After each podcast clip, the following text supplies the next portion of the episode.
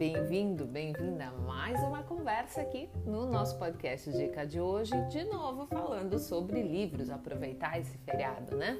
E como é Dia das Crianças, dia 12 do 10 do ano de 2021, eu vou fazer uma referência a um livro de um autor que vocês já perceberam que eu gosto bastante, do Bauman, que fala muito sobre consumismo, inclusive na segunda-feira, ontem, no De Olho na Gestão, aquele material aberto aqui do site Dica de hoje, eu falei justamente sobre a questão do consumismo, da educação financeira e dos filhos, das crianças, ó, principalmente, da educação financeira dos filhos, mas não apenas crianças, jovens, enfim, adolescentes, etc. Inclusive tem o podcast desse material também aqui aberto no Spotify. Uh, a referência de livro hoje que eu trago para vocês é de um autor que eu gosto bastante, inclusive uh, já foi pauta aqui dos podcasts de recomendação de leitura.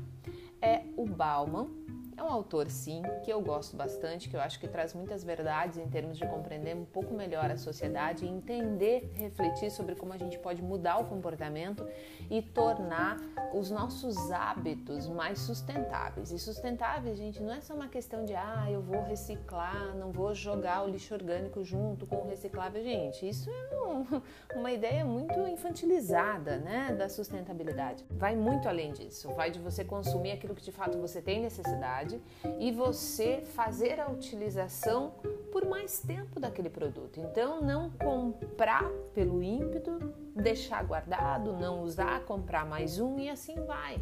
Porque todo produto ele usa muitos recursos para ser produzido. Então, é mais ou menos aquilo que eu usei um dia num exemplo quando eu falei sobre sustentabilidade, uh, citando a embalagem de vidro. Você deve comprar no supermercado inúmeros produtos que vêm numa embalagem de vidro, certo? Mas ao mesmo tempo, aquele vidro muitas vezes ele vai para o lixo. Ah, mas ele pode ser reciclado e reaproveitado lá na frente. Aí você sabe que tem todo o processo, né, dessas coletas seletivas e etc. Enfim. Uh, mas a questão toda é que muitas vezes você elimina esse produto e aí você compra um outro vidro para usar como enfeite em casa. É um exemplo muito simples, eu sei que é, mas ainda assim é um exemplo para mostrar que a gente pode reutilizar muito mais coisas e gerar muito menos resíduo. E isso tem relação com o consumo.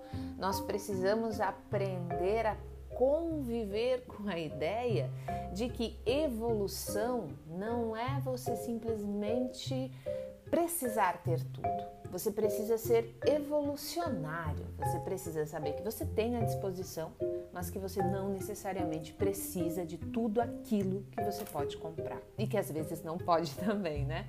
Enfim, o trecho do livro que eu trago para vocês hoje, então, de novo, do Bauman, é o seguinte: abre aspas. A referência a estar à frente da tendência de estilo transmite a promessa de um alto valor de mercado e uma profusão de demanda, ambos traduzidos como certeza de reconhecimento, aprovação e inclusão. E no caso de um pleito amplamente reduzido à exibição de emblemas, que começa com a aquisição de emblemas, passa pelo anúncio público de sua posse, isso é considerado completo quando a posse se torna de conhecimento público o que se traduz, por sua vez, no sentimento de pertença. A referência a estar à frente sugere uma preocupação genuína em relação ao perigo de menosprezar o momento em que os atuais emblemas de pertença saem de circulação, sendo substituídos por novos, e em que seus portadores desatentos se arriscam a ficar à margem, o que, no caso do pleito, mediado pelo mercado para se tornar membro, traduz-se como um sentimento de ser rejeitado, excluído e abandonado. Em última instância, se reflete na dor aguda da inadequação pessoal, revelando o significado secreto das desgastantes preocupações do consumidor. Mary Douglas esplendidamente sugeriu que uma teoria das necessidades deveria começar assumindo que qualquer indivíduo precisa de bens para comprometer outras pessoas com seus projetos os bens servem para mobilizar outras pessoas, ou pelo menos para o sentimento reconfortante de que tudo o que precisava ser feito para atingir essa mobilização foi realizado. Em segundo lugar, a mensagem vem com data de vencimento. Advertência aos leitores. Ela serve para os próximos meses e nada mais. Se adapta bem à experiência do tempo pontilhista, composto de instantes, de episódios com tempo fixo e novos começos. Ela libera o presente, que deve ser explorado e explorado em sua plenitude, dos tormentos do passado e do futuro que podem ter impedido concentração e prejudicado a excitação da livre escolha. Ela oferece o bônus duplo de deixar o consumidor momentaneamente atualizado e, ao mesmo tempo, portando uma salvaguarda que evite ficar para trás no futuro, ao menos no futuro previsível, se é que isso existe.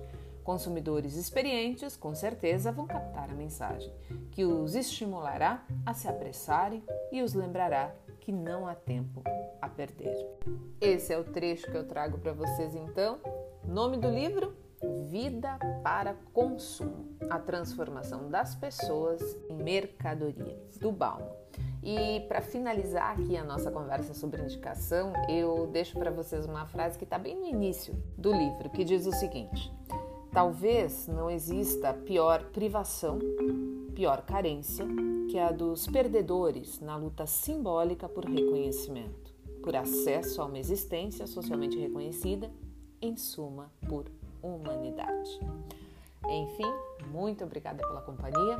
Um ótimo dia 12 de outubro para vocês e até a próxima conversa. Um abraço.